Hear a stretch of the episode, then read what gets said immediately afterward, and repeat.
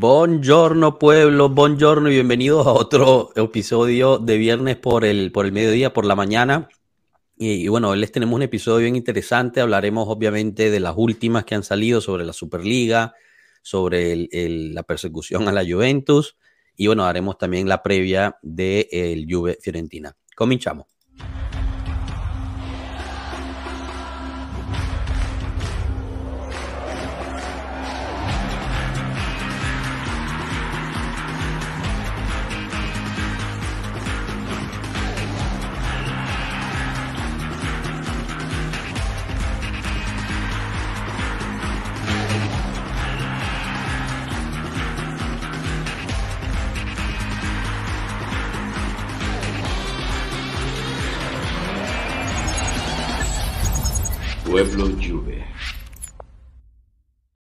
Bueno, bueno, bienvenidos, bienvenidos todos, bienvenido Adri, Eric, Marco Oficial. Chao, pueblo. ¿Cómo estamos? Desde la trinchera le damos la bienvenida a Eric. Chao, Eric. ¿Cómo estás, Eric? Bienvenido, bienvenido al, Pueblo Juve. Muy bien, gracias. Por aquí. Y gracias a ustedes por recibirme. No, es un placer. Ahorita, ahorita te haremos las preguntas de Rito. Eh, pero mientras tanto, bueno, paso al chat. Esta vez gana Pato Bianconero, que hacía tiempo que no lo veíamos por aquí. Y bueno, como de costumbre, nos pone el Alegría Out Ritornato. Muy bien. Luciana Barallato, hola pueblo, besos desde Italia, un beso para ti y para toda Italia. Jorge Aguilar, chao pueblo, siempre presente. Intempo Dance, esperando la llegada de Tato. Hola pueblo desde Texas. Alejandra Alas, hola, hola Alejandra, bienvenida. Eh, creo que es primera vez que pasas por aquí, no te reconozco, disculpa. Así que bueno, aprovecho para, usar tu saludo para invitar a, todos los nuevos que se suscriban al canal, que dejen el me gusta y compartan eh, este, este canal con todos sus amigos y, familiares. Así que bueno, espectacular. Andrés Rincón, chao a tutti. Eh, Leonardo Bonucci 19, Poli, un saludo pueblo igualmente para ti. Eh, domingo debuta Pogba en la Play. en la Play únicamente, exacto, porque creo que en la vida real no. Pero bueno, gente, ¿cómo, cómo estamos? ¿Cómo vamos en esta, esta semana? Y, bueno, dándole la bienvenida a Eric Madrid siempre con nuestras preguntas de ritual. Ya me saco a Marco mientras regresa. Em, que bueno, siempre que tenemos a alguien nuevo, les, que, les preguntamos cómo nace su amor. Estoy aquí, Capi. El marco fake. Saqué al marco fake. Ahora eres argentino, ¿o qué? No, pero de todas maneras, yo quería aclarar que Sí, Adri, porque yo quería aclarar que aquí estamos siempre presentes, Pueblo Juve, suscríbanse, un saludo a todos. Ya son argentino, no, vale. Deja a Eric hablar, déjalo hablar. Bueno, Eric, cuéntanos cómo nace tu amor por la Juventus y, quién es tu jugador o jugadora favorita, bien sea del presente o del pasado. Sí, gracias. Pues realmente eh, nació y hace, hace mucho, tengo 31 años actualmente. Eh, y comencé a seguir a, la Juventus allá por 1998. Era un niño de 7 años, 6, 7 años. Eh, y fue influenciado por mi hermano y realmente pues teníamos poco acceso o nulo a internet, por decirlo así. Eh, veíamos nada más la televisión local. pero mi hermano no recuerdo ni por qué tenía él en su computadora, porque él tenía computadora, yo todavía no. Yo solo lo veía él, ¿verdad? Eh, tenía el uniforme del Barça, él es muy fan del Barcelona. Mm. Y tenía también el uniforme de la Juventus en, mm. en Paint, una imagen. Y yo le dije, a mí me gusta, me gustan esos colores. Me identifiqué desde pequeño. Eh, y también por seguirle un poco la contraria a él, por no ir con el equipo que él iba, ¿verdad? Mm. Eh, comencé a seguir a la Juventus, me comenzó a gustar. Em, y pues la primera final que lloré fue la de 2002-2003 eh, no se imagina, era chiquitío y, y, la lloré, la lloré. Claro. Eh, y luego, pues a medida fui creciendo, fui teniendo más accesos. Por ahí encontré un blog, no sé si ustedes lo llegaron a conocer, de, de Orgullo Bianconero. Era de una persona de, de, España, de Rafa Sánchez. Era un blog muy bueno realmente, lastimosamente allá por 2011, eh, pues ya dejó de, de tener contenido. luego, pues ya vinieron las redes sociales, eh, tuve un poco más de acercamiento y ahora pues que encuentro a Pueblo y que realmente es eh, algo excelente. Eh, nos traen todas esas noticias a Latinoamérica, esa interpretación de que al final a veces a uno nos cuesta estar tratando de leer en italiano, traducirlo, eh, o saber cuál es una noticia real, a, quién creerle, a quién no, etcétera. Entonces, es un trabajo muy, muy bueno el que hacen y, aprovecho para felicitarlos también. Ah, bueno, mil gracias, de verdad. Eso no sabes cuánto llenan esas palabras, aunque, aunque parezca poco, eh, realmente pues siempre lo hemos dicho, ¿no? Pueblo Juve es una plataforma para el pueblo hispano. Así que, que es escuchar que está, eh, o sea, estamos haciendo algo, alguna diferencia, estamos ayudando, es súper importante. Así que muchísimas gracias. Y, y, bueno, ¿tu jugador o jugadora favorito? Mi jugador favorito, bueno, eh, del Piero sobre todo, pero en todo momento también a mí me encantaba cuando jugaba también, que jugaba por las bandas, siempre me encantó Pavel Nedved. De hecho, sé muchas veces el número 11 por él y me ilusioné mucho con, con Krasik cuando llegó a, la lluvia por el parecido en el pelo, etcétera, ¿verdad? Que se decía que era el nuevo Nedved. Pero bueno, era, era, la marca china, ¿no? Ese era Nedved marca china, el Krasik. Sí. Buenísimo, buenísimo. Bueno, aquí siguen llegando la gente. Juventusa, un abrazo. Lo tuvimos aquí por hace tiempo también, pero tiene, tiene un muy buen canal en YouTube también. Eh, eh, un abrazo para ti. Eh, Santiago, igual, chao a tutti. Gracias siempre por, por participar. Em, a ver, Pato Bianconero nos dice: Me ausenté, no había visto los partidos, no podía opinar de manera objetiva y el Alegri Out somos objetivos y honestos. Oh, buenísimo, buenísimo. objetivo. Él está, diciendo que antes era objetivo cuando opinaba. Mira, Pato, por favor. bueno, gente, eh, ¿por qué no empezamos a hablar de, lo bueno, de lo rico que, tenemos aquí, que vimos esta semana? Quizá podemos empezar por lo de la Superliga. Yo creo que fue lo más interesante. Eh, sabemos que hace un par de semanas, o, la semana pasada, si mal no recuerdo, Adri, tú me puedes corregir en esto, obviamente, eh, la, la Corte en Madrid eh, pues pasa su, juicio que eh, la UEFA no podía, o la UEFA o la FIFA no podían castigar a, clubes, ¿no? Cabe recalcar que todavía se está esperando el veredicto de la Corte Suprema Europea, ¿no? Eso, eso va a ser el veredicto final sobre todo esto. El Tribunal de Justicia de la Unión Europea. Sí. Eso, exacto. Y bueno, entonces A22, que es este, es el grupo que está llevando la Superliga, saca este comunicado hace un par de días, que bueno, lo resumimos y lo subimos en todas nuestras redes, en el cual pues dice que la Superliga está más viva que nunca, eh, que han hablado con más de 50 equipos, que va a ser un torneo de dos divisiones, o bueno, de varias divisiones, en el cual pueden participar entre 60 y 80 equipos. Va a haber, disculpen, retrocesión eh, eh, para los equipos que queden por debajo y de la segunda división subirían al siguiente. Las ligas eh, locales serán siempre respetadas y será la base de esta liga. Y em, como mínimo, cualquier equipo que participe, o sea, de entre los 60 80 equipos, recibirá 400 millones de euros, sin importar en qué división eh, participe, que es muchísimo más de lo que recibe hasta el ganador de la Champions League hoy en día. Hoy en día un equipo que reciba, que gane la Champions League, recibe como mucho 150 millones. Disculpen, paso a Adri. Em, bueno, yo ahorita estoy sacando, bueno, ya saqué un nuevo segmento que se llama Sobremesa, que voy a platicar principalmente de temas legales, de la Juve, del fútbol en general.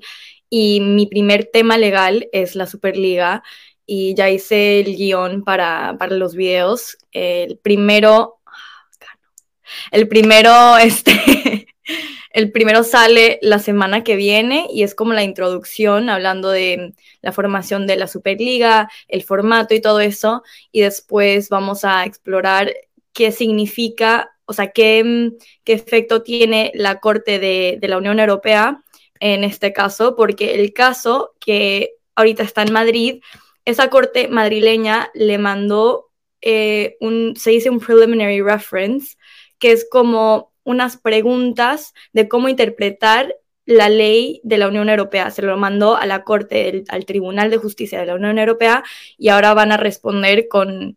Bueno, no quiero hablar demasiado porque voy a tener videos muy, muy detallados este, que hablan de todo esto, pero el hecho de que hayan cambiado el formato sí les ayuda por, por un lado, sí les ayuda, o sea, que se vea no tan...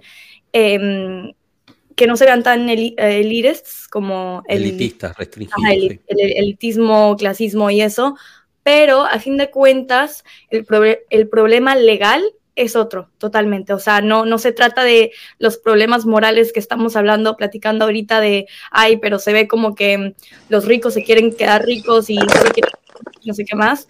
El problema legal es totalmente, así que ya la semana que viene a ver pues más de eso. Buenísimo. Bueno, ya, ya saben, ¿no? Ya eh, la semana que viene estará empezando a publicar estos segmentos dedicados a la Superliga. Eh, además que Adri pues lo ha estudiado a fondo y es parte de lo que, de lo que estudias, ¿no? Eh, eh, derecho sí, Yo estudio, yo estudio Derecho Europeo, o sea, de la Unión Europea eh, y cómo se aplica a varias jurisdicciones. Estudiamos la jurisdicción alemana, francesa, holandesa y la de Inglaterra, pero en toda Europa, en toda la Unión Europea, pues tiene la misma aplicación las leyes. Entonces, en Madrid, en, en España también, pues es lo mismo. Buenísimo. Bueno, y aquí ya te están postulando para que seas una de las abogadas eh, que va a defender a la Juventus contra los ardidos del Napoli y los de Milan e creo que en Italia mejor no me meto. Mejor no nos metemos ahí, ¿no? Marco, Rana, ¿cómo están? Bienvenidos, chicos. ¿Qué tal? Ah, saludos, acá nomás, entrando. ¿Eh? Hola, ¿qué tal? Me quité las gafas.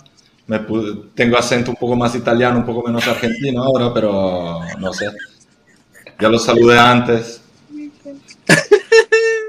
Oigan, pero sí entró Rana primero. No, entró Cano primero. Entró Cano primero. Se salió, o sea. Ya regresé. No, hablamos del primero. A criticar gente. Ya regresé. No, no, es que para dar un poquito de contexto, antes de que empezáramos, les pregunté que quién pensaba que iba a entrar antes de los hermanos, eh, Rana o Cano. Habían hecho una apuesta Marco y Adri y bueno, ganó Cano, entró Cano primero no, pero si no, no, de verdad, no, de verdad. No seas sesgada. meterte los pies en la piscina y entrar son dos cosas muy diferentes. Estamos de acuerdo. Adriana, difiero. Eso no es entrar a la piscina. Llegué primero. Bueno, en general, ¿qué les pareció este, este anuncio de, de A22? Eh, o sea, fuera, fuera del término legal, que eso pues, obviamente lo, lo, va a estudiar Adri, nos lo va a explicar mejor en, en un futuro, pero su opinión sobre sobre esta nueva Superliga, entre comillas, nueva Superliga. Sabemos que los integrantes originales siguen todos ahí, menos uno. El Inter fue el único que oficialmente se salió. Hoy el entrenador del Manchester United tuvo unas declaraciones bien interesantes en favor a la Superliga.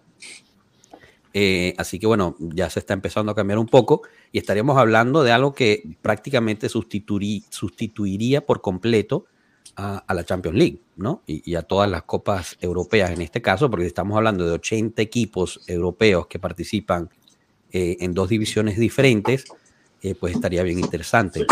Para, para, digamos, si quieren ver cómo hipotéticamente se podría ver esta nuevo, este nuevo campeonato, nuestro amigo Giuseppe de Gigios Juve eh, diseñó cómo se podría ver basado en lo que publicó A22, pero bueno, todavía es muy temprano.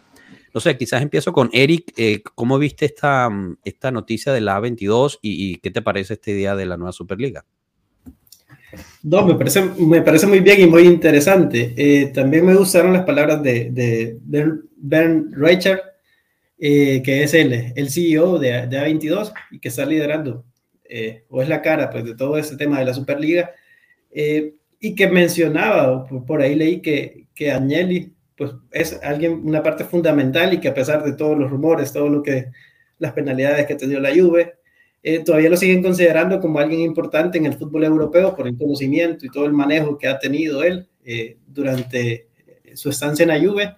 Y pues, como lo hablaban creo que en los slides anteriores, muy probablemente quizás tenga un puesto al final en A22 y, y siga trabajando en el fútbol desde, desde ese lado, ya que él ha sido uno de los promotores de la Superliga y me parece interesante también, pues, cómo se han abierto un poco eh, a las sugerencias que, que llegaron de, de, las críticas hacia la primera Superliga, que era muy cerrada, que solo los equipos grandes, etcétera, ¿verdad? Creo que esa apertura es buena y va a servir para que todos los demás equipos, incluso los equipos que no entren dentro de la Superliga, que van a recibir una ayuda económica, creo que eso va a incentivar a que eh, todos la vayan apoyando un poco más. Y pues definitivamente el tema de los ingresos creo que va a ser algo que, que va a hacer que al final todos quieran ir por ese lado.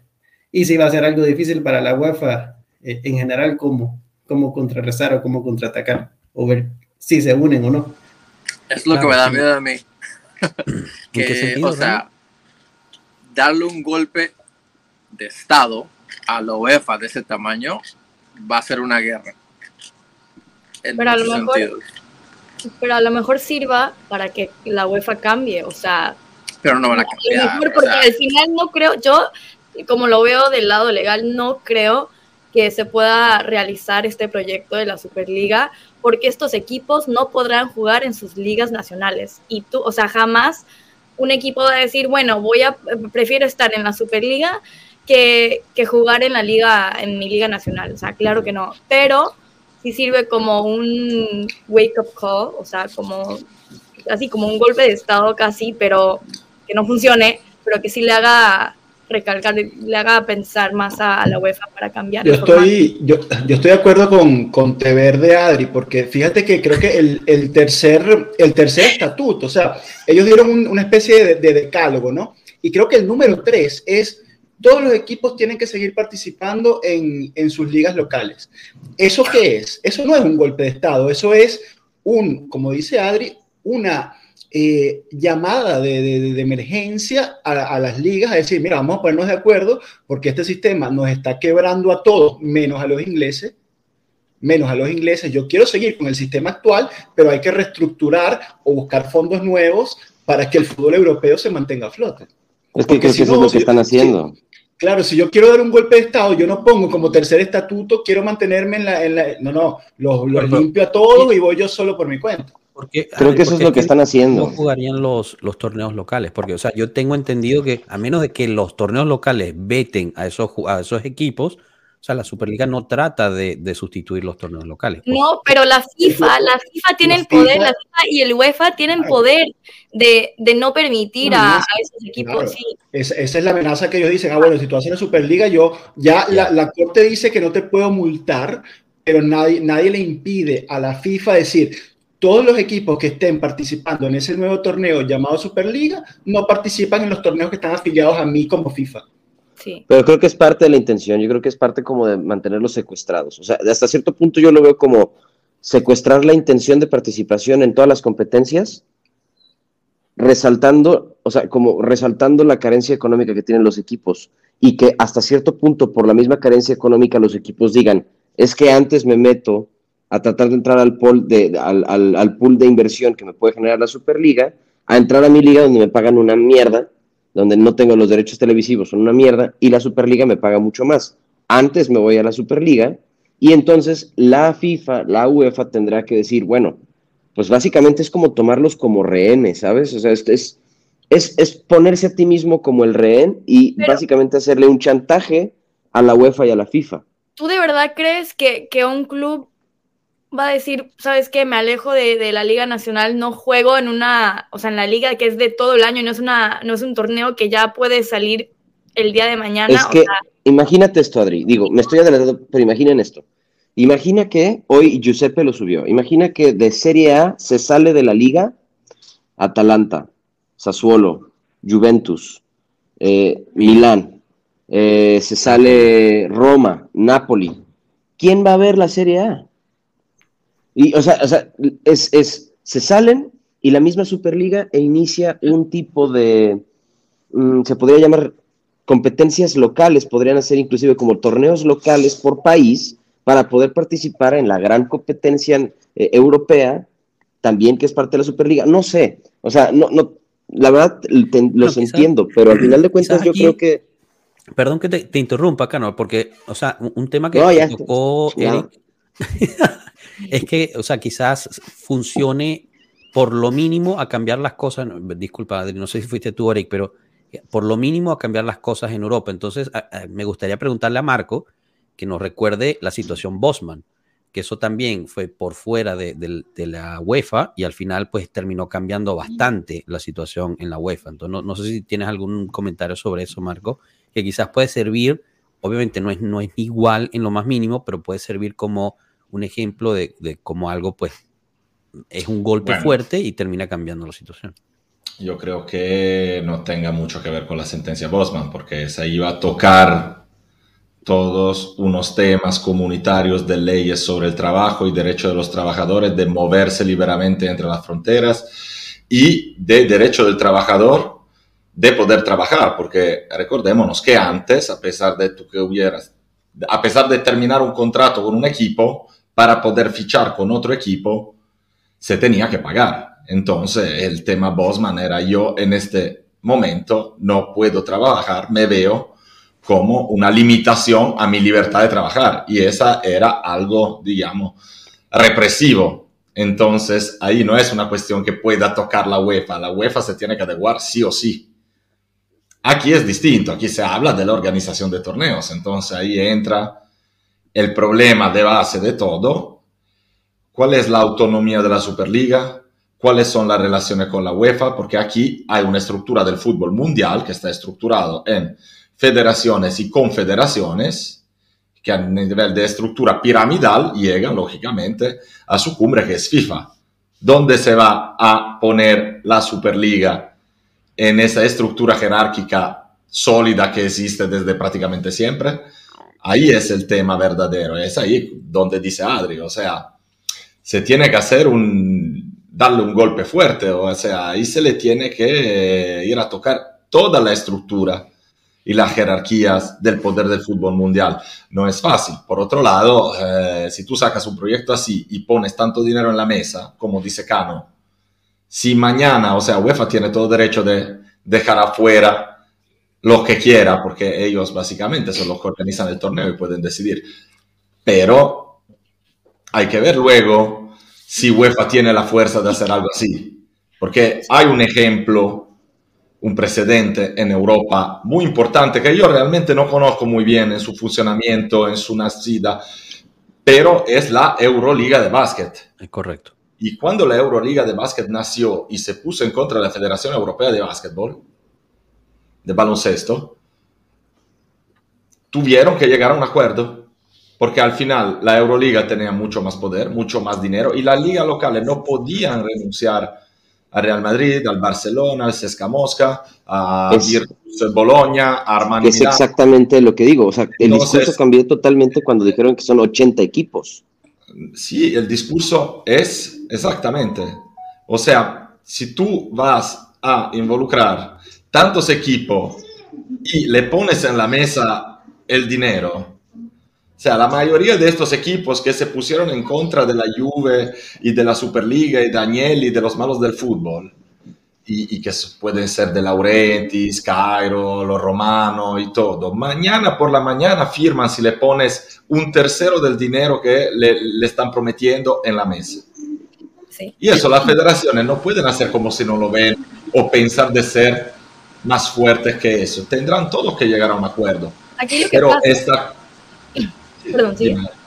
no, digo, está clarísimo que ahora mismo hay una urgencia distinta de llegar a otro tipo de organización. Porque aquí ahora estamos en presencia de Inglaterra, que lo que tiene en mente es hacer la NBA del fútbol en Inglaterra. Y por cómo están las cosas hoy, es algo que va a poder hacer en muy pocos años. Entonces, o el resto de Europa llega a organizarse para ponerle eh, un, peso, un contrapeso, ¿no?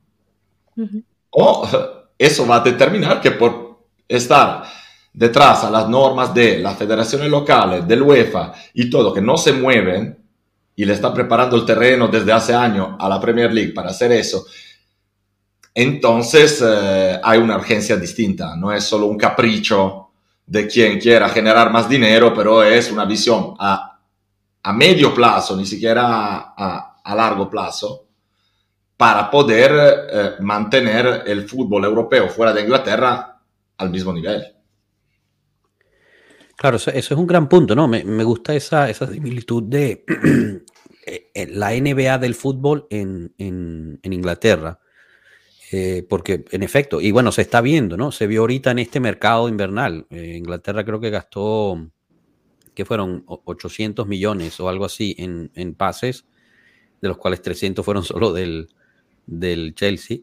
Y, el resto quedó, o sea, no llegaban ni a 100 millones el resto de las, de las federaciones. Así que, bueno, es importante. Pero, pero sí entiendo, Adri, o sea, legalmente es inviable. No, al, al final esto se va a resolver con la, con la decisión de la Corte Suprema claro, Europea, ¿no, Adri? Pero, o sea, lo que puede pasar es o la Superliga desvanece, no funcionó, o van a crear como su propia FIFA pero bajo de la Superliga y tienen que crear esos eh, organismos. a esos organismos de, de, fútbol local y a todos los niveles en esa, esa estructura de pirámide, porque o sea, lo que ha dicho la Corte en sí no ha dado su veredicto, pero sí eh, se publicó la opinión del abogado general de, la, de, de esa Corte, que su opinión no es legalmente vinculante, pero sí, o sea, básicamente... es pesada, pesa. En todos los casos, el tribunal sí eh, toma la opinión de, la abogada general y dijo que mm, de las leyes de competencia de la Unión Europea y también del... Eh, también hay un artículo dentro del Tratado de, de, la Unión Europea que habla del modelo del fútbol este, europeo, o sea, del deporte europeo, ¿no? Que tienen, hay ciertos valores que hay que respetar y mm, bueno, hablando de todo eso, la FIFA y el UEFA tienen el derecho de no incluir a la Superliga en sus, en sus competiciones. O sea, pueden decir, no, tú no entras, o sea, nosotros te podemos expulsar de mm, la Liga Nacional y no vas a competir en nada porque o, tienes que respetar lo que ya está, la estructura que ya está, o no estás en, todo en toda la pirámide. Entonces, tú puedes crear tu, propio, tu propia pirámide, pero no, no vas a jugar aquí con nosotros. O sea, eso es ¿Sabes a qué me suena eso, Adri? Me suena mucho a lo que hablamos en, un capítulo pasado que hablamos de qué pasaba si la Juventus se quería ir a Liga, ¿no? Si se quiere ir a Liga, entonces tendríamos que renunciar a todos los títulos. Y alguien dijo, pero la Juventus es la Juventus. La historia de la Juventus es la historia de la Juventus. Y lo mismo va a pasar con todos estos equipos que quieren ser desafiliados a sus torneos locales. El Real Madrid va a ser el Real Madrid, el Barcelona va a ser el Barcelona, el, todos los equipos van a seguir siendo los equipos que son, aunque no conten con la validez de las ligas que los representan. Al final del día, Juventus es Juventus, ¿sabes? Entonces, si llegase a llegar a un punto, así lo veo yo, pues, eh, entiendo, pero si llegase a un punto en donde la Superliga, o sea, todo esto que me dices, yo estoy seguro que los mismos abogados lo tienen súper considerado y tienen las herramientas suficientes para llegar a apelar o bien proponer a la FIFA mecanismos para que puedan compaginar.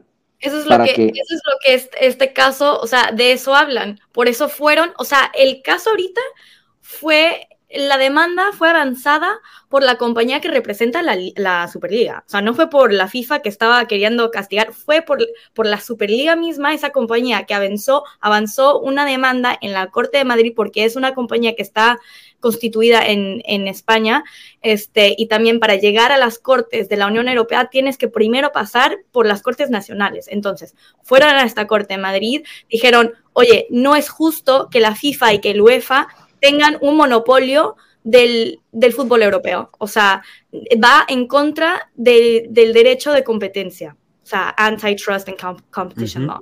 No, no, es justo, ¿no? Porque ¿cómo puede ser que, ellos puedan decir todo, que nos puedan amenazar con sanciones y los jugadores, esto y el otro? Y ahora es cuando este, la Corte de Madrid, como no hay eh, antecedentes, se dice, como precedentes, no hay otros casos similares o tan similares, pues mandó em, unas preguntas preliminarias al Tribunal de, Justicia en la Unión Europea y por ahora solo ha llegado la opinión del abogado general, donde dice que viendo eh, las leyes de la Unión Europea, del Tratado del Funcionamiento de la Unión Europea, eh, están compatibles las reglas de FIFA que dicen que ellos tienen la exclusividad de poder decir, tú no entras, tú sí entras a, esta pirámide, eso es compatible con la ley de la Unión Europea. Así que ahí no hay ningún, o sea, no se chocan las leyes, las reglas del, del FIFA y, de, de, las leyes de la Unión Europea. Así que No, puede, no le puede decir a la FIFA, pues no, o sea, tienes que incluir, tienes que trabajar mano a mano con, con la Superliga. Bueno, eso ha dicho el abogado general que por eso digo que no es eh, legalmente vinculante, pero en la mayoría de los casos el tribunal sí, sí toma en cuenta lo que dice el abogado general. Entonces, Entendido. Sí, bueno, hay que esperar, ¿no? Al final. probablemente Joshua. vayan a lo mismo. Te, te propongo eh, hacer la pregunta que, que nos comparte uno, Sí. uno de nuestros amigos en el chat, que estoy eh, 99,9% que es mi gran amigo, hermano, uno de los grandes gurús de la ciberseguridad aquí en, en España.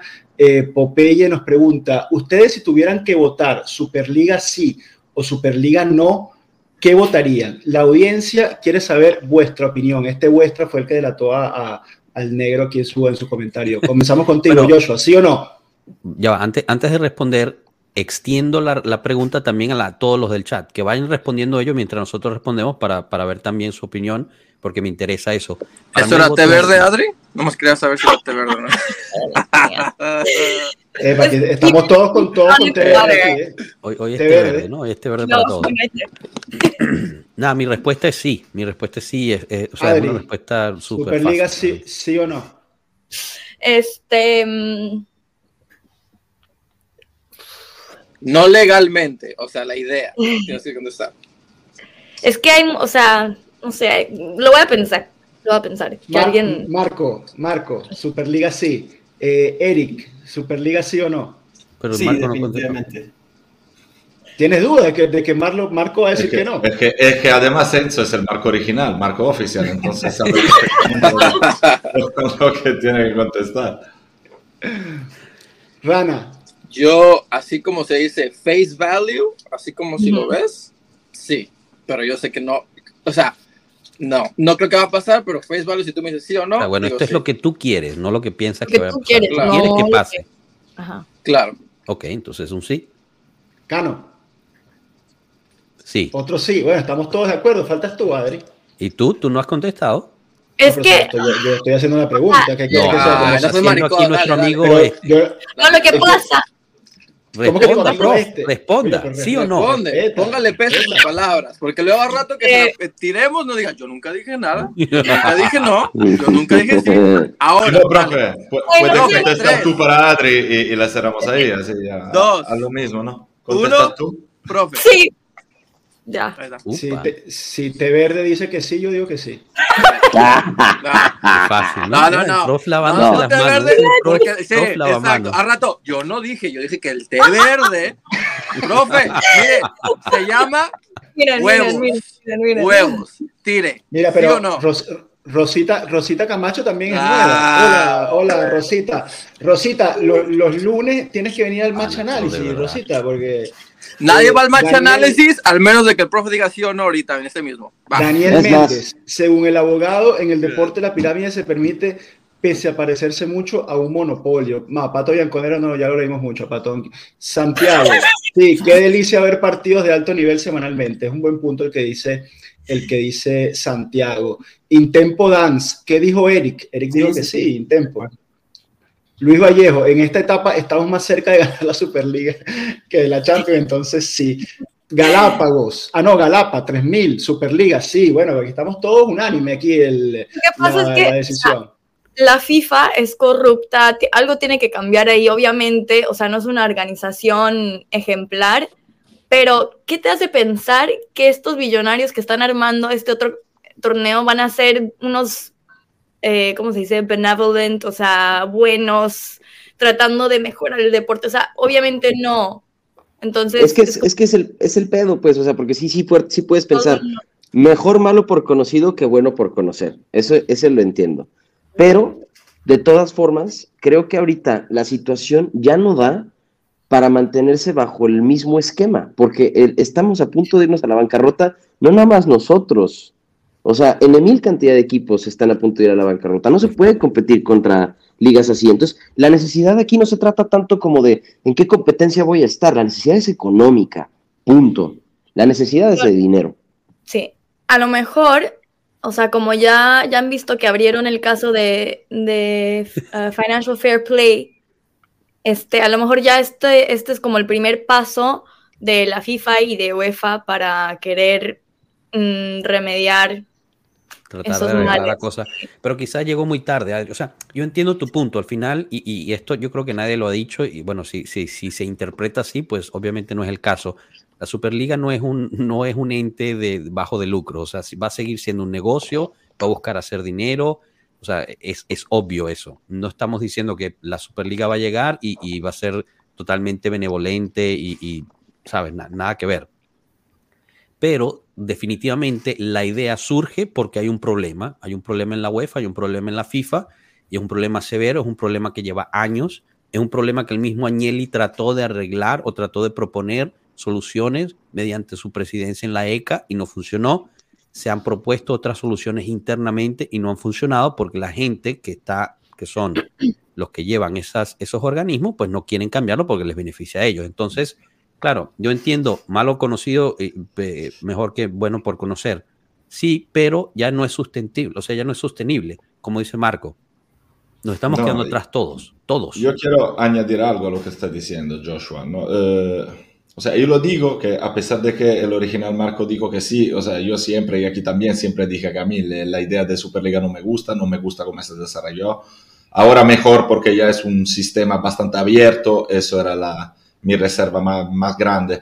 Pero hay un problema de contexto también, porque ya el sistema federal que existe, siendo un sistema transnacional, es un sistema bajo el cual no se pueden dar una norma fija para que todos compitan al mismo nivel. Eso se puede hacer solo bajo una nueva federación, que sea un ente privado y que decida las normas. Punto. Tienes que entrar ahí. Eh, UEFA no puede poner, por ejemplo, un salary cap, pero un ente como Superliga podría. A menos de que cambien las leyes y permitan a la UEFA hacer ese tipo de cosas, ¿no? Sí, bueno, yo te estoy hablando con el sistema vigente. O sea, claro. Así que no es solo un problema de ganar más o ganar menos. O sea, yo creo que un cambio de sistema sirva más bien no para, para ganar más, sirva para gastar menos. Claro. Pero es que, eh, Porque ya no es sostenible y estamos hablando de un sistema donde al final la enorme, increíble, despropositada cantidad de dinero, al final confluye toda en los bolsos de futbolistas que jugarían por muchísimo menos. Yo te entiendo. A lo que voy es, o sea, las soluciones se saben, las soluciones se han propuesto ¿no? Y, lo que pasa es que el ente que organiza esto, pues no las ha querido tomar. Entonces, por ende, se tuvo que crear algo. claro. E, esa es la cuestión, porque ellos perfectamente podían haber escuchado hace años, porque esto viene de años ya.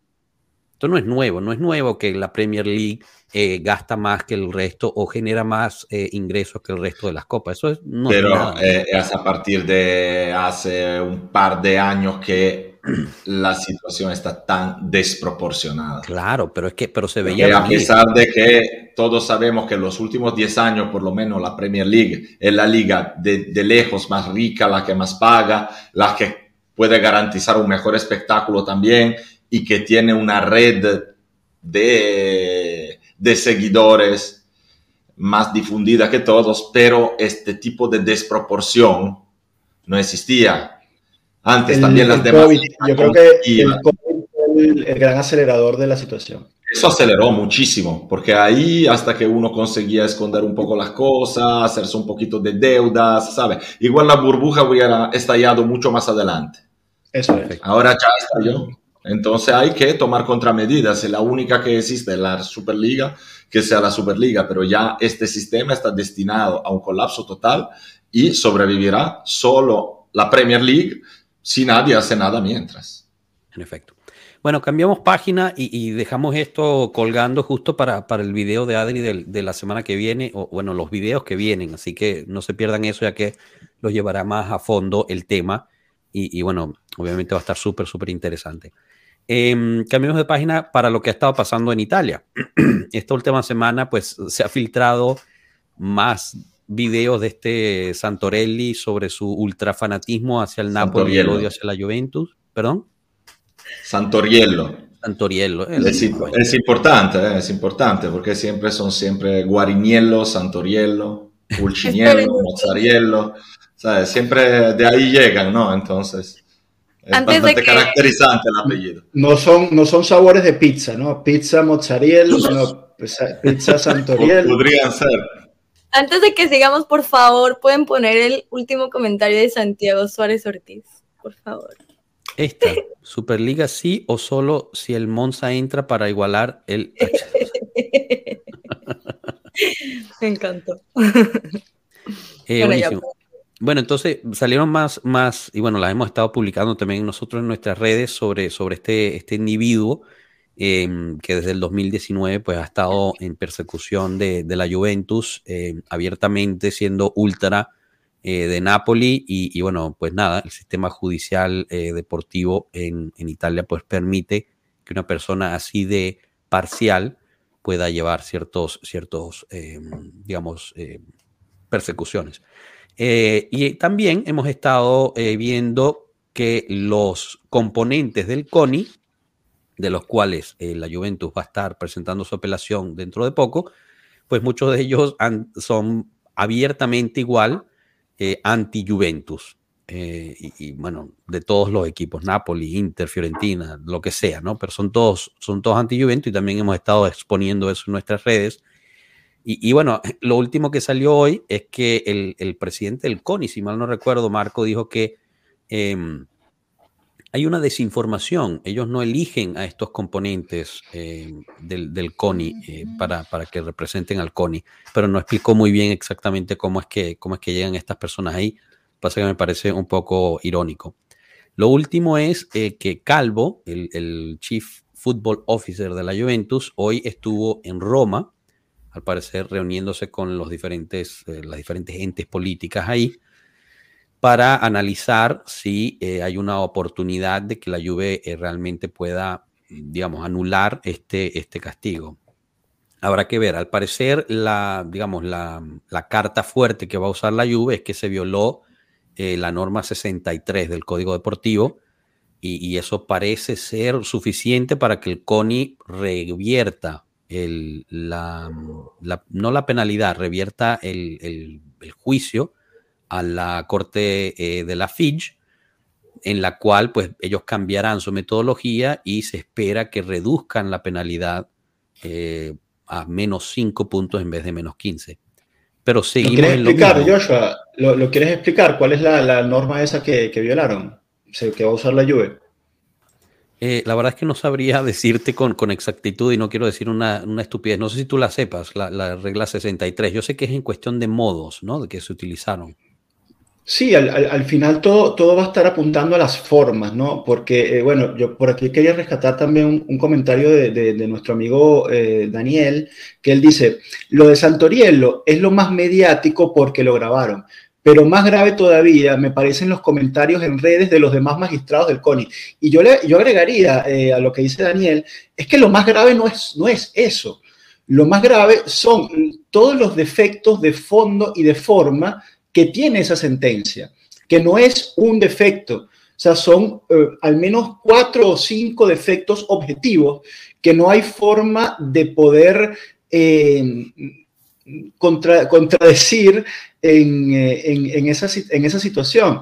Entonces, eh, yo creo que al final la Juventus se ha movido de una forma eh, que para mí es la, es la incorrecta, ¿no? dando mi opinión, pero es objetivo que la Juventus se ha movido de forma muy respetuosa, eh, de forma muy bajo, tras bastidores, moviendo teclas, moviéndose a nivel político, no haciendo una confrontación mediática como, la, como las que que, hay, que han hecho ellos, como la que ha hecho el sistema contra la Juve, y por eso lo que tú comentabas, Joshua, de que ellos se han movido a altas esferas, a puertas cerradas, decir, mira, esto es una estupidez lo que acaban de hacer, esto atenta contra todo el sistema calcio, eh, legalmente tiene, eh, no, no, tiene, no, no hay como, no, hay forma de sostenerlo, entonces dime tú cómo hacemos para que esto se revierta de una forma objetiva, inapelable y que no pase el mensaje contrario de que, ah, la Juventus otra vez, los mafiosos que roban, entonces ahora robaron y también,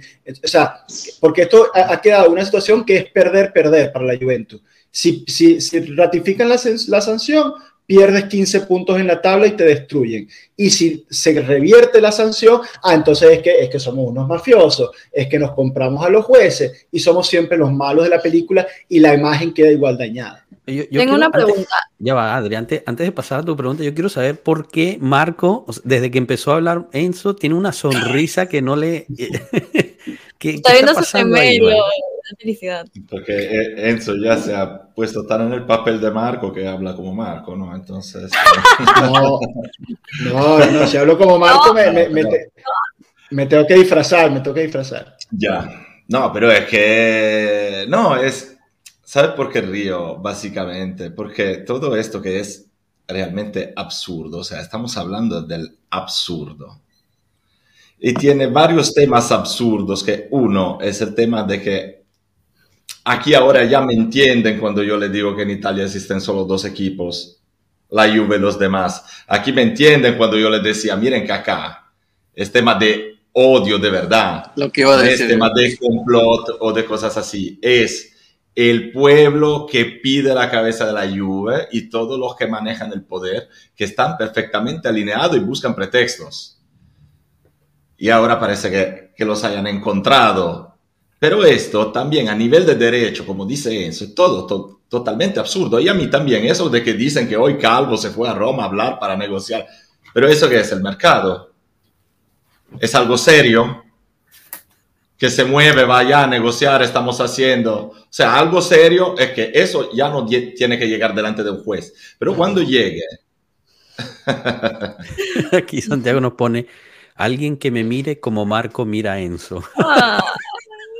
Bueno. que se, ve, se ve un, depende del tipo de relación que busques. Es como verse en un espejo. Lo que yo iba a decir, o sea, todo el mundo, oh, no, es que son del Napoli. Yo pienso, si no hubiese sido el Napoli, hubiese sido alguien más. Sí. O sea, está Italia y la Juve. pero es así, pero la cuestión es que, ¿sabes cuál es la diferencia entre hoy y el 2006? Que existen las redes sociales. Mm. Existe mucho más material para probar y encontrar lo que todos ya sabemos. Porque allá era lo mismo. Era exactamente lo mismo. Los Santoriello, los eh, colegios de garantía del CONI, la gente dentro de la FIGC, siempre han sido esos. Y el tema se repite. Es por eso ya que yo me gusta la Superliga, no me gusta que nos vayamos de una.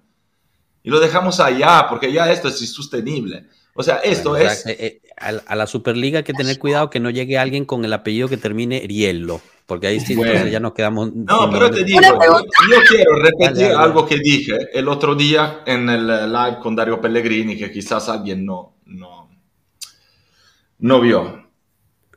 Pero igual, ah, no sé si todos lo han leído. Se ha hecho una entrevista el martes o el miércoles por la mañana al presidente de la Asociación Nacional de los Jueces Italianos. Una carga importante, importantísima. Una carga que también es suficientemente autónoma a nivel político porque se autorrepresentan, porque claramente es un poder que eh, no, debería ser atacable por la política. Pero ese, ese personaje, comentando lo que dijo Santoriello en el famoso video, dijo, bueno, sí, quizás no dijo cosa muy, muy bonita, pero bueno, se está hablando de fútbol también, ¿sabe? Por cultura, el odio en el fútbol se puede aceptar. Estamos hablando de ese que está diciendo que como se habla de fútbol, el odio se acepta, entonces se puede aceptar también una eh, investigación, un proceso, algo así y y además es aceptable que en este clima se descubra que todos los fiscales, todos los ministros públicos, todos los que van a juzgar también en el colegio de garantía, se han declarado abiertamente y públicamente anti-Juve. Entonces a mí de la imagen dañada me importa un culo, nada. Esa es la imagen que ya tenemos y me da igual, solo que se sepa del por qué tenemos esta imagen. Marco, ¿y, sabe, lo que, sabe lo que dicen? Dime, no, que lo, lo, lo, que vamos dice. a darle la palabra a Eric también y a El contradictorio. No. Sí, no, y con, con, esto termino, Joshua, porque aquí eh, todos hablamos pro Juve, entonces quizás se podría, podría parecer que, que estamos siendo subjetivos, pero el argumento que te dan los, eh, los anti-Juve, o digamos, o los que piensan que están del lado de la justicia, y esto lo, lo tomo y aprovecho para darle un, un, gran saludo a nuestro amigo Francesco Fasano. Francesco tuvo la oportunidad de, de debatir en las redes sociales claro. con, e, con, ese gran eh, amigo antijuventino por naturaleza que es eh, Vito de Palma, que bueno, por razones que todavía ESPN no le ha explicado a, a, la, a, la, gente, es como ese señor sigue al frente de las narraciones y los comentarios del fútbol en Latinoamérica. Eh, lo que lo que le, respondía eh, de Palma a, Francesco era, no, pero es que las pruebas son aplastantes, hay 150 mil millones de, de, de, interceptaciones y de comentarios. Entonces, se, se, está creando esa, esa burbuja en donde lo que está saliendo es, ah, no, hay 150 mil pruebas aplastantes, que no las hay, que es mentira. No va. Ese, no, pero no, hay, no existe o sea, ni siquiera, no, no existe, existe, ni siquiera no existe nada. del que nos es, están acusando. Lo más chistoso de todo, no, es que el libro negro lo escriben en una orden judicial, en un comunicado formal, oficial de un juzgado, se escriben el impactante libro negro de Paratici. El impacto, o sea, impactante libro negro de Paratici. O sea, cada quien toma notas en su cuaderno, como el cuaderno que mostró el otro día Adri, que ella toma las notas que le da la gana como le dé la gana. Y eso, como, mira, ahí, ahí estamos. Ahí está el cuaderno de, de, Eric. ¿Cómo las notas de Eric pueden ser una prueba acusatoria? 15 puntos para Eric. Menos, eh, claramente. ¿Qué tienes anotado en ese cuaderno? ¿Qué, ¿Qué, tienes en ese cuaderno, Eric? Cuéntanos tú. A ver, muestra. Eh, no, realmente lo uso para todo, notas del trabajo, notas de ahora, eh, para el live en general, dibujos. Cuidado, cuidado, no le, no le va a caer. De todo. Oye, pero eh, respecto a este tema, eh, estaba hablando hace poco, me estuve mensajeando con Fabiana. ¿Recuerdan a Fabiana, la interista que tuvimos aquí? Sí. Y Fabiana me decía que se le hacía. Fabiana es una fanática muy imparcial. Eh, y dice: La verdad se me hace una mierda todo lo que está pasando se me hace algo que es históricamente incorrecto y legalmente imprecedente, improcedente, perdón, pero que generaría precedente y esto puede llegar a patearle el culo a todos los equipos de la Unión Europea. Punto. Este, y no se diga del calcio italiano, ¿no? Entonces, se me hizo curioso que hasta una fanática del Inter que puede hablar abiertamente sobre lo que piensa, porque eso es lo que todo el mundo ve, pero no lo quiere decir, este, lo aborde como pues como algo que es una mierda, pues, o sea, no, no nada más los juventinos lo ven así. Yo tengo amigos interistas que también, o sea, obviamente dicen, pues sí, a lo mejor no, no fue hecho correctamente, pero pues a mí qué me importa, o sea, lo bueno es que le quitaron puntos a la lluvia y ya, o sea, Eso. ¿qué me va a importar si lo hicieron ¿Sabes no? cómo se llaman las fabianas? Unicornios. Una pregunta, porque ver, estoy Adri, esa, esa gente casi no existe. Ya, Marco, basta, O sea, basta. están Adri todos ahí. una pregunta. Con las pruebas aplastantes y el infamante libro negro de Paratici, como dice Enzo. A ver, la pregunta de Adri. Mi pregunta eh, es una muy simple. Este, ¿dónde alguien puede encontrar las fuentes de, mm, pues, de todo esto? O sea, mm, desde Pueblo, los miembros de la CONI, de que lo que di- dijeron los jueces en el caso, o sea, ¿dónde se puede encontrar todo esto? Sigan la página Juventino Vero. Esos son unos verdaderos cracks y ya son, ahora han vuelto desde más que 5 o 6 años, creo. Y en una semana ya armaron todo eso, porque eso le tenemos que agradecer a ellos. Y toda la lucha en este sentido la van a encontrar ahí. Pero Los no- amigos Nino Ori, Salvo Cozzolino, esta gente, ese es el único medio donde puedes encontrar ese tipo de información, porque si la buscas por otro lado, no la vas a Pero, encontrar. o sea, yo no digo que, que me digan ahí, que me lo expliquen, pero que tengan ahí las fuentes de dónde sale todo esto, ¿sí? Ellos son precisísimos. Es público, Adri. to- todas esas, eh, todos esos informes son públicos. Son Sí, accesibles. pero a yo no sé dónde buscarlos. O sea, pregunto No, no, dónde no, uno puede encontrar todo eso. O sea, yo ni sabría qué, qué buscar, ¿sabes? O sea, Ah, la sí, sí. información no está tan accesible, digo yo, porque yo no hablo italiano. Entonces uno dice, pero ¿c- ¿cómo puedo ver todo esto Concuerdo si con- ni siquiera hablo concuerdo con italiano? Porque al final, bueno, por ejemplo, acá en Latinoamérica, todo lo que vemos de publicidad, eh, que reportan periodistas, eh, TikTokers, eh, YouTubers, etcétera, al final hablan o siguen a los periódicos pues más comunes que ya los conocemos, al Gazeta, y terminan hab- hablando mal de la lluvia y desinformando a todo el resto de...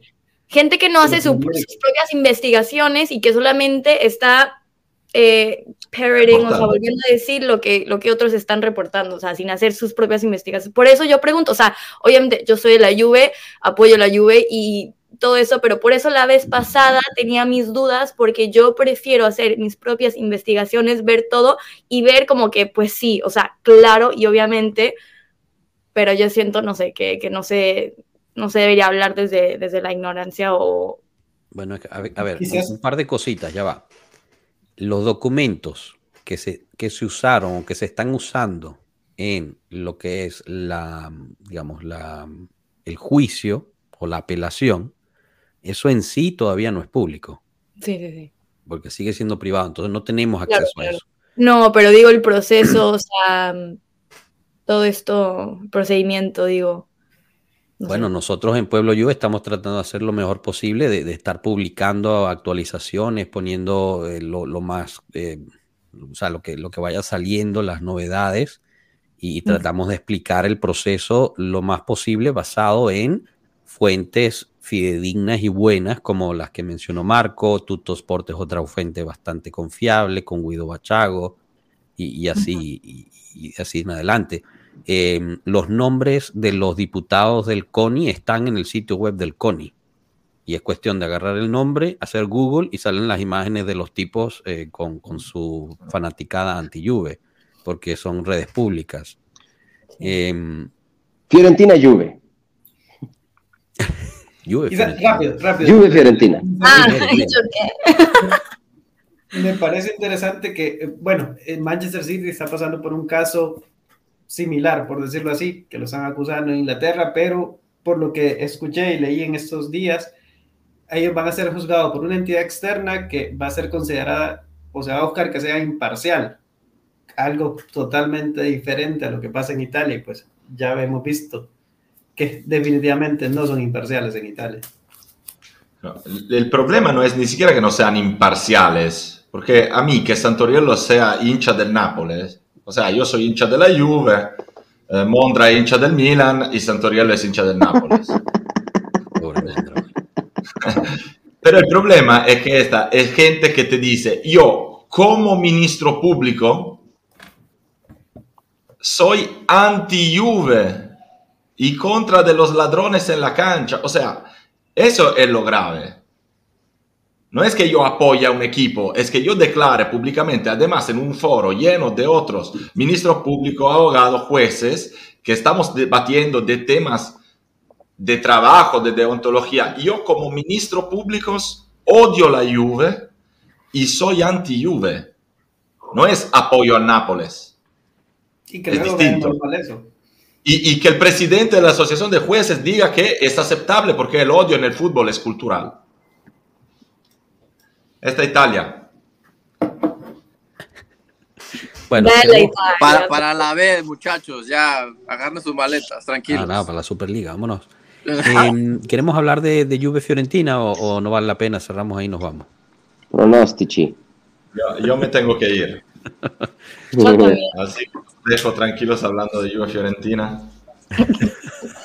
Ganamos, muchachos, 2-0. Bueno, vamos, vamos a, a pedirle, para ya cerrar, le pedimos al chat que nos vaya poniendo sus, sus pronósticos para el Juve Fiorentina. Chao, pueblo. Eh, nos despedimos de Marco. Chao, Marco. Gracias por estar. Adri, igualmente, un placer haberte tenido por aquí. Y recuérdense que va a estar publicando estos videos sobre la Superliga en las próximas semanas. Así que estén atentos a nuestro Todos los jueves, así que Perfecto, todos los jueves publican. Bye, los quiero. Chao, Adri, gracias. Chao. Eh, bueno, chicos, ¿cómo nos ven para, para el Juve Fiorentina? Eh, tenemos emergencia en mediocampo, no tenemos mediocampistas. Vendimos a, Ganamos. a Kenny, Vamos a ganar. Rabiot, Vamos a ganar, eh, muchachos. Rabiot no va a estar, eh, bueno, todavía no sabemos si se va a poder recuperar o no, y Pogba no llega, eh, ni siquiera para estar en la banca. ¿Quieres que hagamos la previa, Joshua, del Juve Fiorentina? Dale, dale duro. Vamos a, vamos a ver, porque tú me dices que hay, eh, que hay emergencia en, en medio campo.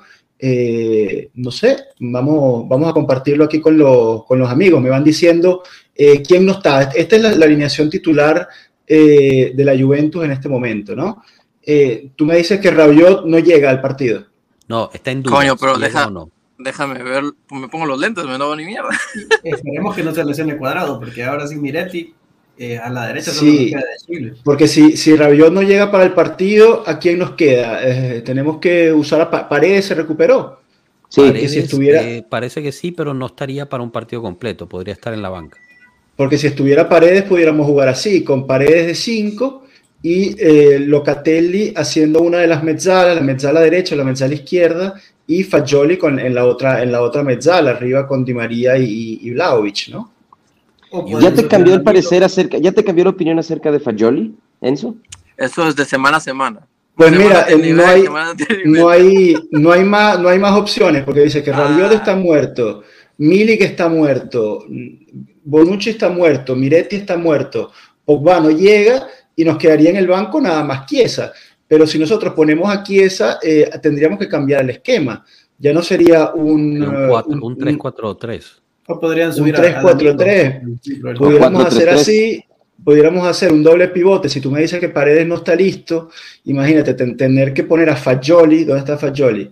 A Fagioli acá con Locatelli y de arriba Chiesa, Vlaovic y Di María, a mí me parece muy ofensivo, sobre todo porque Locatelli y Fagioli son dos jugadores muy lentos que yo no sé si tienen ese trabajo eh, defensivo para sobre todo para cubrir el ancho de la cancha, ¿no? Entonces, eh, no sé, yo, yo, lo veo, yo lo veo complicado.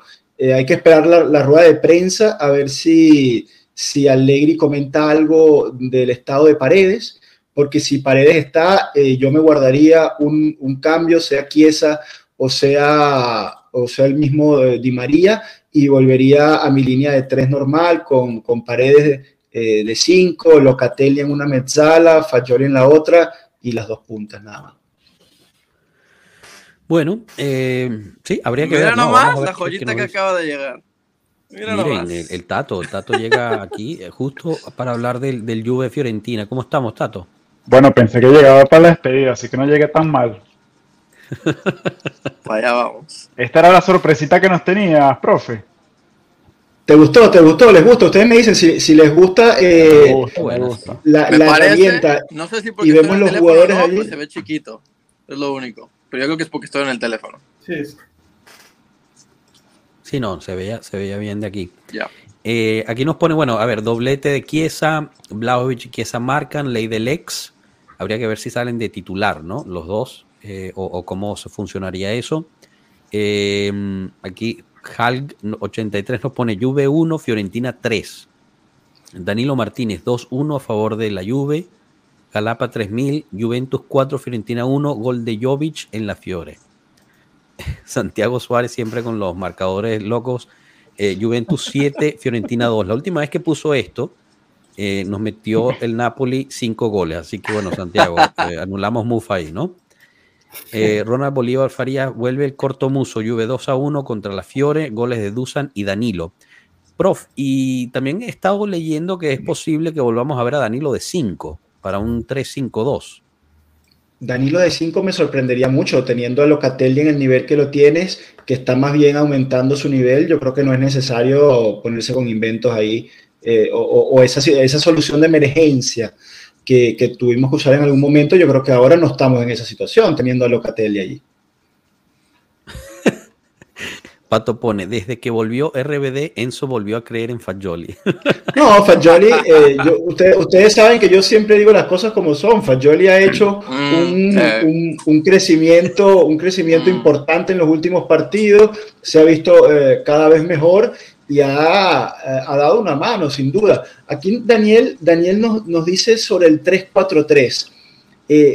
Sí, es que es eso, es, el riesgo, sobre todo en, fase defensiva, como te mostrábamos, Daniel. El problema de, cubrir el ancho de la cancha solo con dos jugadores en vez de con tres mediocampistas eh, y más sin Rabiot, que quizás que es el que más terreno cubre, eh, poner doble pivote nada más allí en el medio eh, sin Rabiot, yo lo veo muy arriesgado, yo lo veo muy arriesgado. Bueno, habrá que ver, habrá que ver qué dice, qué dice Allegri mañana en la rueda de prensa. Como siempre, nosotros la, subiremos a nuestras redes después ya totalmente traducida. Eh, pero bueno, se esperan, se esperan que la Juve gane. La Fiorentina tampoco está pasando por gran momento, ¿no? Ha tenido bastantes caídas. Tato, eh, Eric, no sé ustedes qué opinen.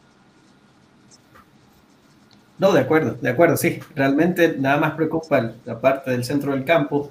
Eh, yo sí creo una opción poder subir a Danilo y dejar a los lados a Fagioli y a, eh, y a Locatelli eh, para mantener la estructura que venimos manejando y lo importante es mantener el bloque defensivo sólidos atrás para luego hacer daño adelante, ahora ya con Blauwich, Chiesa y Di María, eh, alternándonos en, tiempos del partido, pero creo que sí, todavía podemos tener esa oportunidad de ganar, me decanto por un 2-0 y esperamos que así sea y que sigamos manteniendo el cero, que eso nos hace fuerte atrás y luego pues continuando a, retomar esa racha. Buenísimo. Hoy, hoy salió una nota que Allegri podría usar a, a Kostic como lateral izquierdo. Eso es la que quería yo hablar. Dinos, Rana, dale, dale. No, lo más, ahí estaba comentando ahí mismo, le puse en el Instagram que lo escucharon aquí primero, antes de que se acabe la temporada. Kostic va a jugar de lateral en algún momento. Pero entonces una, en una defensa de cuatro, claro, sería, como, como, lateral izquierdo en, en, una defensa de cuatro. Vamos, vamos a hacerlo, vamos a hacerlo, vamos a ver aquí en la, en, la, en, la, en la, gráfica, Rana, tú me vas diciendo. Entonces rompo la defensa de tres. Chao, pecado. Rompo, rompo, la defensa de tres y me meto a Kostic aquí de lateral. Ahí está. Va. Kostic lateral izquierdo. Y Sandro para afuera. ¿Y quién entra? Bueno, no sé, uno entre Rugani, Bonucci y... Una punta más entra una punta. Entonces pongo Kostic, Bremer, Danilo, cuadrado lateral. ¿Así? Okay. La media cancha igual, de tres. De tres, sí. Paredes Locatelli y aquí la, y el 4-3-3 acá. ¿Así? ¿Te gusta? Y te, guardas a, a, Di María, a, a Di María, que diga, no, aquí esa, perdón. Aquí no te estás guardando a nadie, aquí están jugando los tres. Kostic jugaría de lateral izquierdo para que pueda jugar Chiesa y Di María de titulares juntos. Eh, es que ese es el problema, el que dice Tato, te guardas a Ken. Entonces tú tienes un, un, partido que remontar con toda esta carne ya metida en el asador. Quieres hacer un cambio, quieres sacar a Fagioli y ¿quién tienes en el banco? Zule. ¿A quién? A Zule. A, Zule, a Zule te quedas un poquito ahí corto de, alternativas. A mí, a mí me gusta siempre, eh, yo creo que a Allegri también le gusta siempre guardarse un cambio, un cambio eh, para, el segundo tiempo. A mí me encanta cuando, cuando sé que tengo, que tengo a Chiesa en, en, la banca porque sé que si el partido se complica, tengo un arma que me puede dar la vuelta a ese partido. ¿no? Sin Chiesa en la banca, pues yo creo que se complica un poquito. Y a Di María, por ejemplo, en el partido anterior, este, o los últimos partidos, no lo he visto tan a la derecha, lo he visto más como un 10. ha estado libre. libre, libre, eso es. Eso, puede ayudar, de cierto modo. Este, no, pero es que tú tienes que pensar en la fase defensiva. O sea, eh, claro, Di María que sea libre en ataque está claro, pero cuando tienes que hacer la fase defensiva, eh, pero ya regresaste al 4 atrás, en teoría, en teoría claro, ya deberías más, estar cubierto. No, al contrario, aún más riesgo, porque normalmente nosotros defendemos con 5 ahora, los tres centrales más los dos laterales. Ahora tú me estás quitando un central por un hombre ofensivo. Entonces estoy defendiendo con uno menos, estoy defendiendo con los cuatro defensores y los tres mediocampistas. En vez de defender con siete, con ocho defiendo con siete. Pero ahora te guardas aquí, o sea, como dices, y en teoría con Kostic, él tiene que hacer la chamba del año por ese lado izquierdo. Y a él va a ser ahí, y ahí esa, es la jugada, es la apuesta, que Kostic te va a hacer todo ese lado izquierdo. Te guardas aquí esa, está Di María por derecha y Blajo, o sea, en teoría estás jugando con uno menos, pero con una función diferente de Kostic. Pero ¿y a quién pones entonces si me guardo aquí esa? Pero, la única razón, la única razón por la que pondrías a Kostic de lateral izquierdo es para poner a Chiesa. En efecto. Si no, para, si para qué lo vas a, poner en el lateral. tú dices que me guardo a Chiesa, entonces tienes que sumar a alguien más. ¿A quién sumas? Porque yo, yo me guardé a Sandro para poner a Chiesa. Ealing. Porque tú me. A Ealing. No, pues. O sea, rápido? De titular. Poner a- pero es lo que te digo, o sea, poner a Ealing de titular. O sea, yo banquear a Sandro, a Sandro, sacrificar a Kostic en el lateral, para que todo eso nada más, para poner a Ealing arriba, pues eso no tiene sentido, me perdona. Pero Ealing es rapidísimo, man. Una- O sea, es una- es su, su Es juego. una resta. Es una resta. Es una resta. O sea, o Es una resta, claro. sea, es cuando, claro, resta. cuando sumas todos los valores, te estás restando. O sea, porque la, la idea es poner siempre la mejor formación posible, pero yo creo que guardándote aunque sea una opción en el banco. Entonces, ahora, diferente va a ser, muchachos, diferente va a ser, y les propongo esto. Dale, saca propongo Pogba de una. Mete, mete Ah. el de. Ah, cuando, cuando yo ponga a este señor acá, me, me van a permitir quitar a este señor acá por un segundo, y vamos a poner a, cuando yo hablo de la mejor formación posible, yo me pongo a Chiesa por aquí, a este hombre por aquí, y a este hombre por aquí, y ahí le cambiamos la cara. Ahí le cambiamos Bueno, la cara a la pero Juventus. de lo que se está hablando, Enzo, lo que estás pintando aquí como formación Pero- pero, titular, o sea, no lo veremos sigues- sino hasta el final del año, si es que no hasta el año que viene. Cuando estemos ¿Por en la? Superliga. Porque Pogba, Pogba al parecer regresa como potencial eh, en, en banca, o sea, regresa a ser convocado, pero solo en la banca contra el Nantes.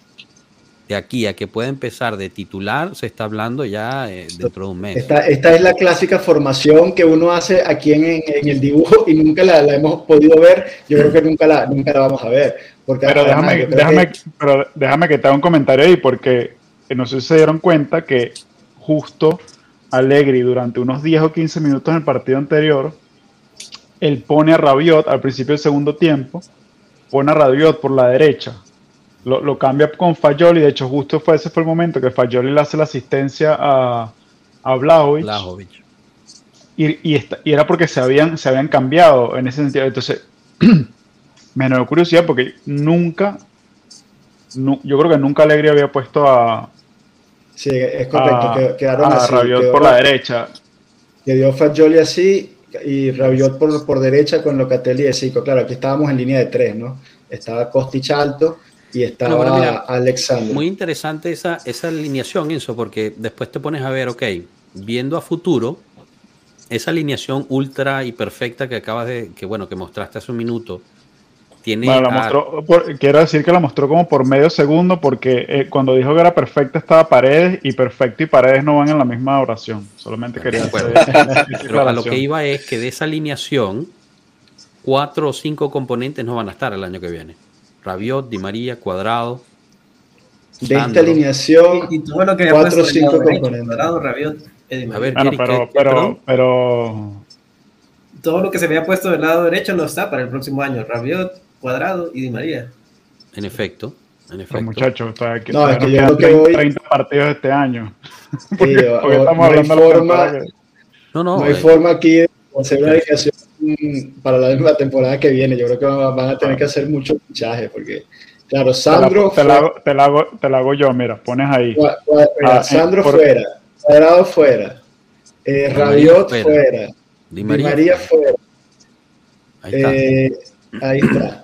Entonces aquí, Mire, y a, y a- y a Bonucci lo estás retirando.